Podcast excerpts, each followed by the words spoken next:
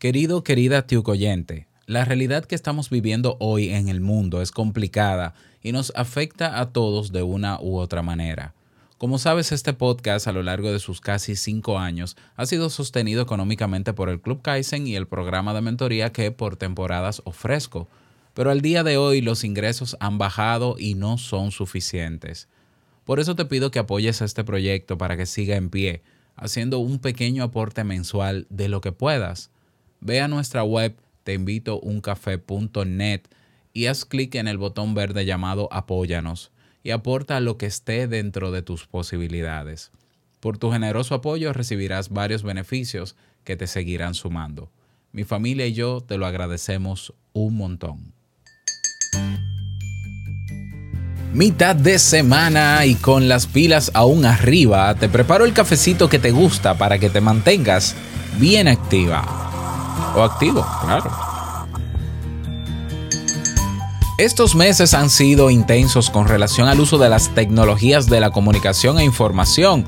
Lo que antes solíamos utilizar para entretenernos o dispersarnos, para muchos se ha convertido en un generador de estrés hasta el punto de que han terminado odiando el, el teletrabajo, el telestudio y todo lo que se le parezca. Todo este estrés tenemos que aprender a gestionarlo porque es lo que toca. Así que Hoy te doy algunos tips. Si sueñas,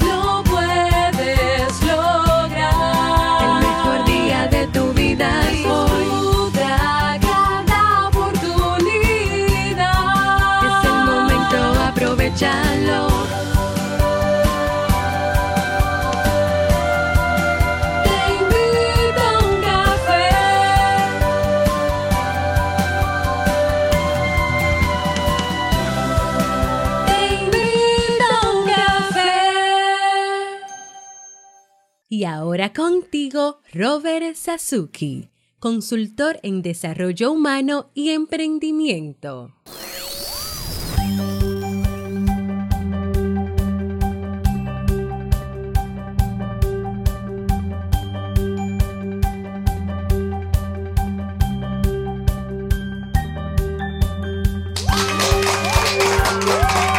Con esa energía positiva, esos aplausos y aquí tu bebida favorita. Espero que la disfrutes. Damos inicio a este episodio número 1092 del programa Te invito a un café. Yo soy Robert Sasuki y estaré compartiendo este rato contigo, ayudándote y motivándote para que puedas tener un día recargado positivamente y con buen ánimo. Esto es un podcast y la ventaja es que lo puedes escuchar en el momento que quieras, no importa dónde te encuentres y todas las veces que quieras. Solo tienes que suscribirte completamente gratis para que no te pierdas de cada nuevo episodio. Grabamos de lunes a viernes desde Santo Domingo, República Dominicana y para todo el mundo. Y hoy, como cada día, preparándote un tema que tengo muchas ganas de compartir contigo y que espero sobre todo que te sean de muchísima utilidad. Recordarte que estamos todavía celebrando el cuarto aniversario del Club Kaizen con la oferta de tres meses por el precio de uno. Es decir, reabrimos la oferta que hicimos a principios de la cuarentena para que la aprovecharan. Bueno, está abierta nuevamente por 29 dólares, que es el precio de un mes tendrás cobertura dos meses adicionales y si renuevas esos tres meses, seguirás teniendo el mismo plan. Así que pásate por clubkaizen.net, nos vemos allá. Recordarte que si estás interesado, si te llama la atención eso de montar negocios en Internet, pero no sabes cómo hacerlo, tienes miedo al fracaso, a perderlo todo, si tú no tienes idea de qué producto o servicio ofrecer, pero si te llama la atención, yo te invito a que participes conmigo en el desafío creando mi negocio en línea. Yo te voy a, guiar durante siete días consecutivos a través de masterclasses y a través de un grupo en Telegram que ya abrimos y tenemos más de 20 personas dentro de él. Y voy a estar monitoreando, ayudándote y monitoreando para que puedas encontrar o esa idea o puedas perfilar mejor la idea que ya tenías. El desafío comienza del 15 al 21 de junio, pero yo que tú me inscribo ahora porque ya yo estoy compartiendo información en el grupo de Telegram. Así que únete como en robertsazuke.com barra desafío. Te dejo el enlace en, las notas del episodio. Y para los interesados en crear un podcast o que ya tienen sus podcasts, les invito mañana jueves a las 8 de la noche hora Santo Domingo, República Dominicana, para que hagas la conversión en tu país a la conferencia online ¿Por qué fracasan los podcasts y cómo evitarlo? ¿Por qué decidí hacer esta competencia? Bueno, esta conferencia, no competencia, porque el, solo el 40% de más de 1.200.000 podcasts que hay en el mundo solo el 40% están activos y son exitosos.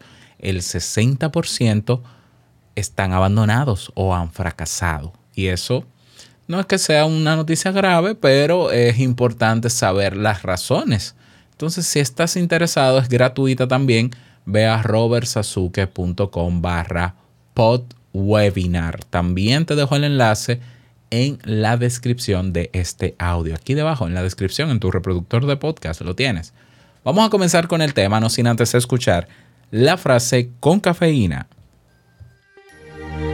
Porque una frase puede cambiar tu forma de ver la vida, te presentamos la frase con cafeína.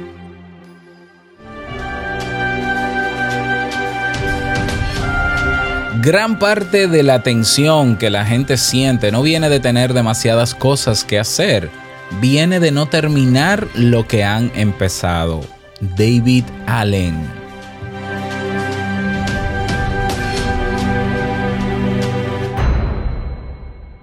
Bien, y vamos a dar inicio al tema central de este episodio que he titulado ¿Tienes estrés digital? Cinco tips para manejarlo. ¿Qué es esto del estrés digital?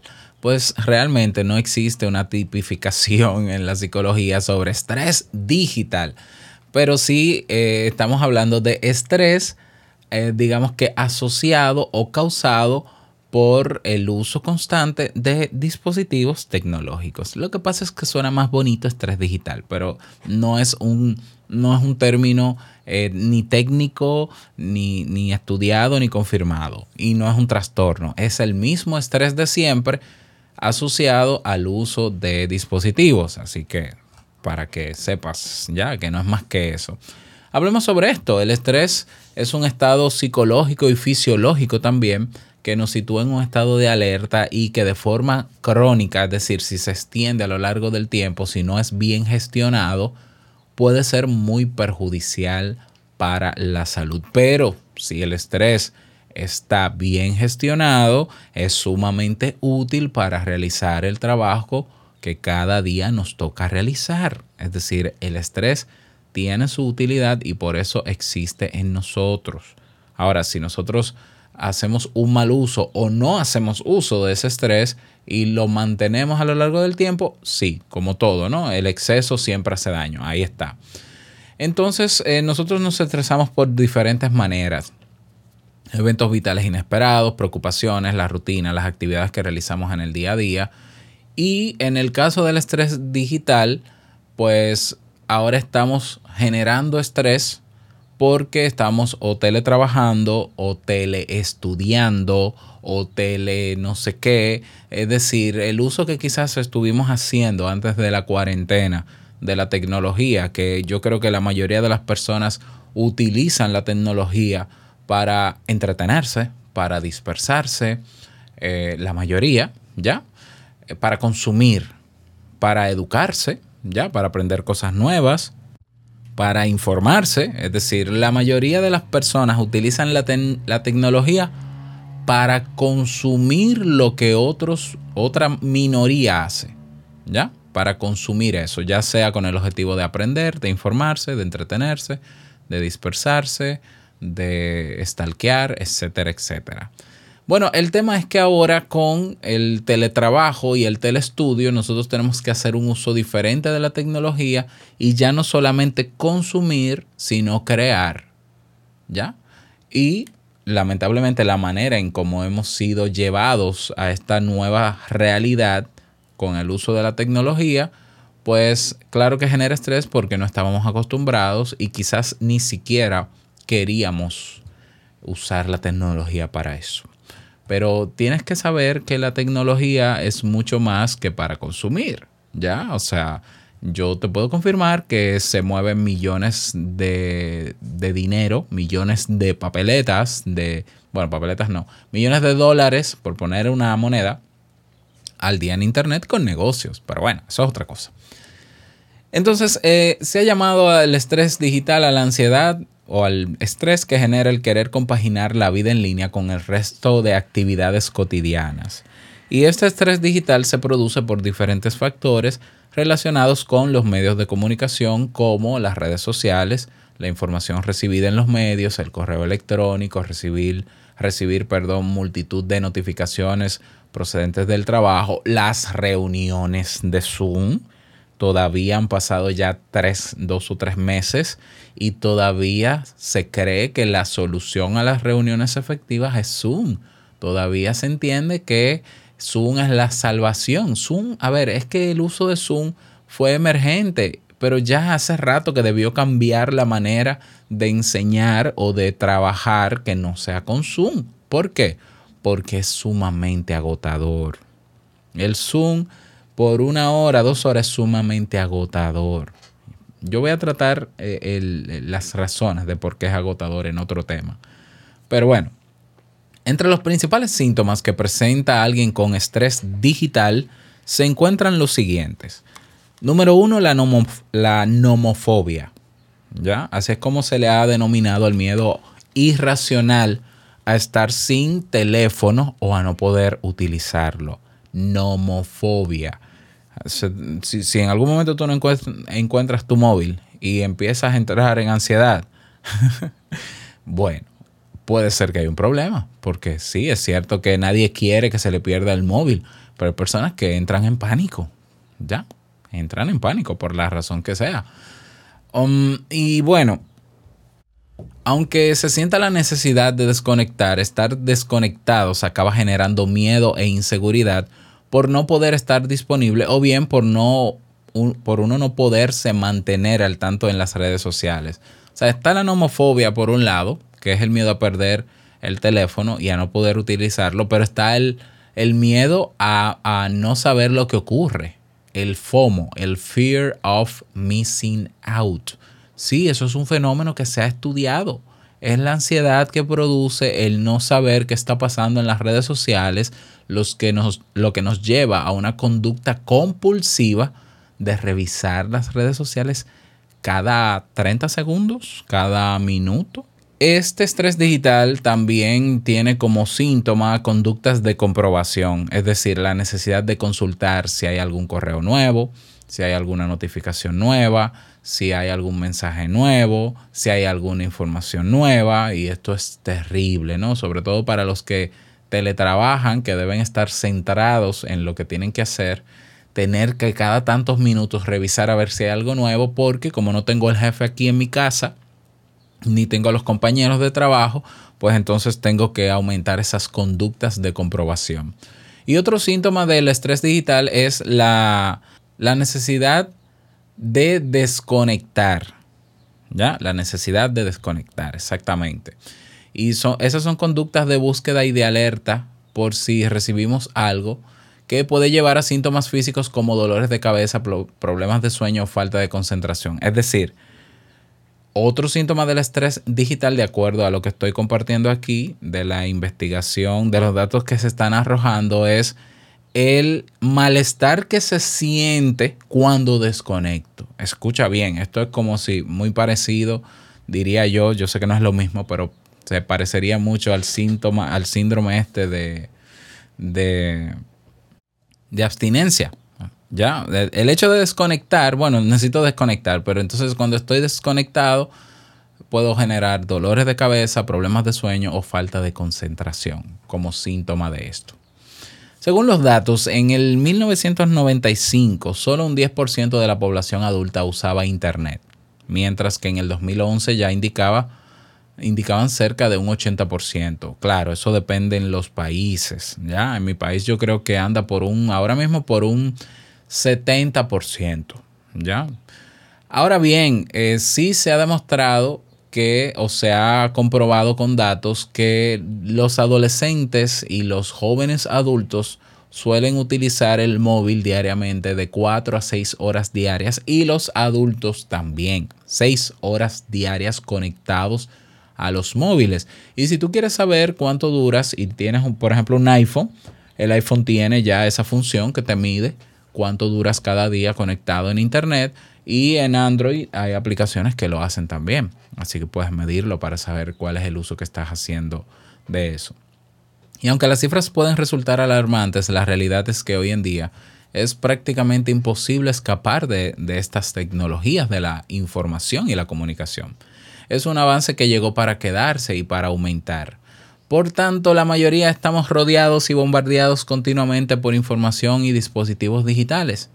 El problema que entonces se presenta es que nos olvidamos de conectar con la vida offline. ¿Ya? Y sí, lo importante o la mejor manera de lidiar, yo te voy a dar las recomendaciones naturalmente ahora para eh, lidiar con el estrés digital, pero la base del éxito para lidiar con él es conectarnos con la vida offline. Y si le sumamos al estrés digital por las cosas que tenemos que hacer ahora con el uso de la tecnología, si le sumamos la infoxicación y la alteración emocional constante de nuestro estado de ánimo por ver redes sociales y consumir las redes sociales, yo creo que estamos ante una bomba de tiempo. Ya, estamos ante algo sumamente peligroso. Personas, yo conozco personas que tienen el potencial de lograr tantas cosas, quieren hacer cosas grandes y están el, día entero desenfocados en otras cosas, en consumir redes sociales, en, en cualquier otra cosa. Y yo digo, pero, pero ¿cómo es posible que, que nosotros al final, en vez de hacer uso de la tecnología, la tecnología nos use a nosotros?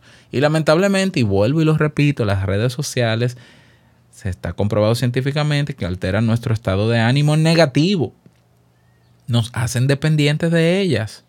Activan en nosotros eh, eh, hormonas del placer para que nosotros sigamos pegados a ella, porque ellas ganan dinero cuando captan tu atención y mientras más te tienen dentro de la red social, más dinero ganan ellos.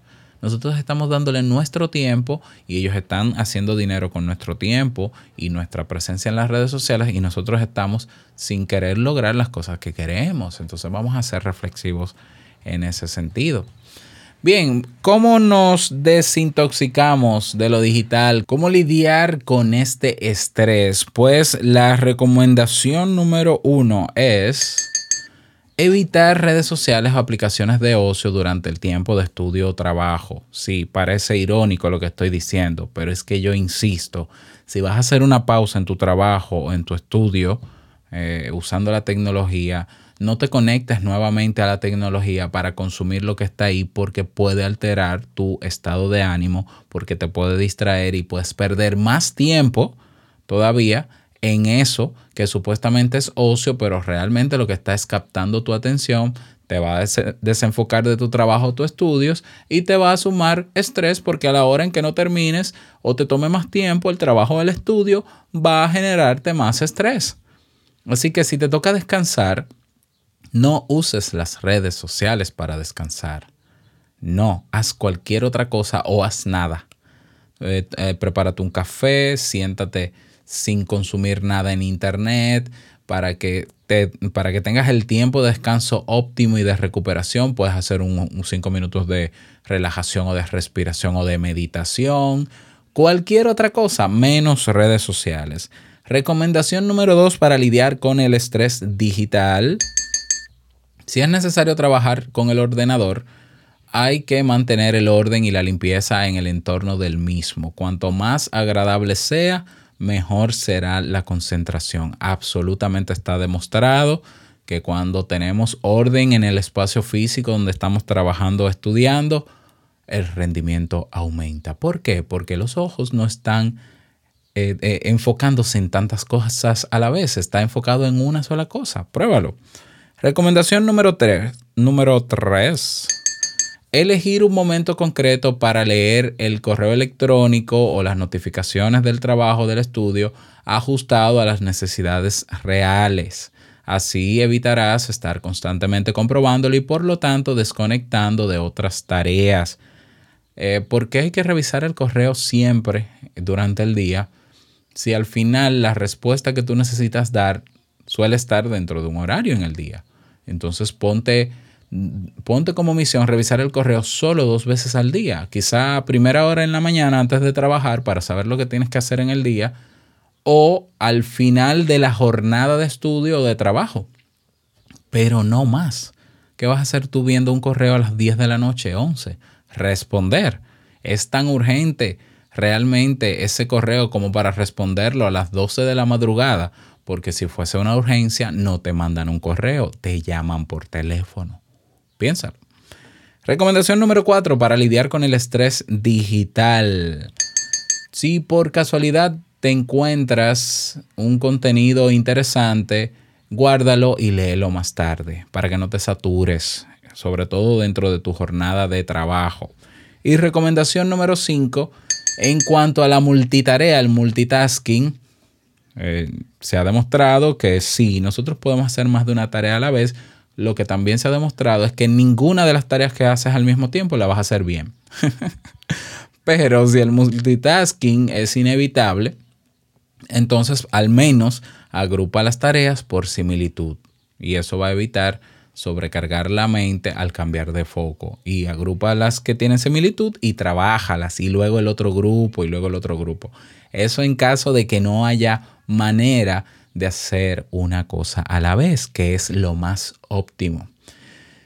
En definitiva, las tecnologías son muy útiles. Lo que está pasando y esta saturación no es culpa de la tecnología, somos nosotros que, que hacemos uso de las nuevas tecnologías.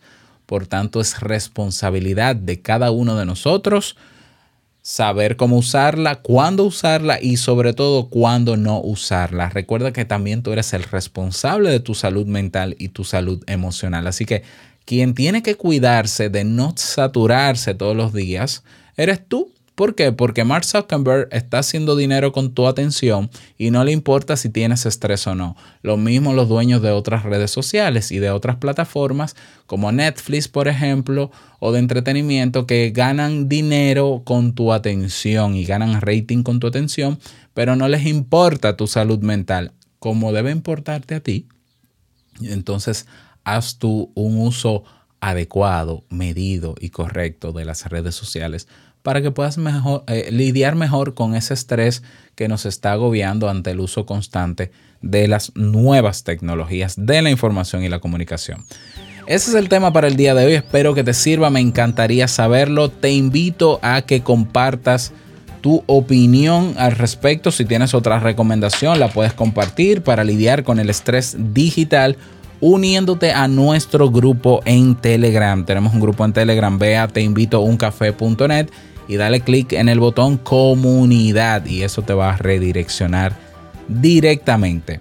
Nada más que pases un bonito día, que te vaya súper bien, que sea un día súper productivo y no quiero finalizar este episodio sin antes recordarte que el mejor día de tu vida es hoy y el mejor momento para gestionar tu estrés digital es ahora. Nos escuchamos mañana en un nuevo episodio. Chao.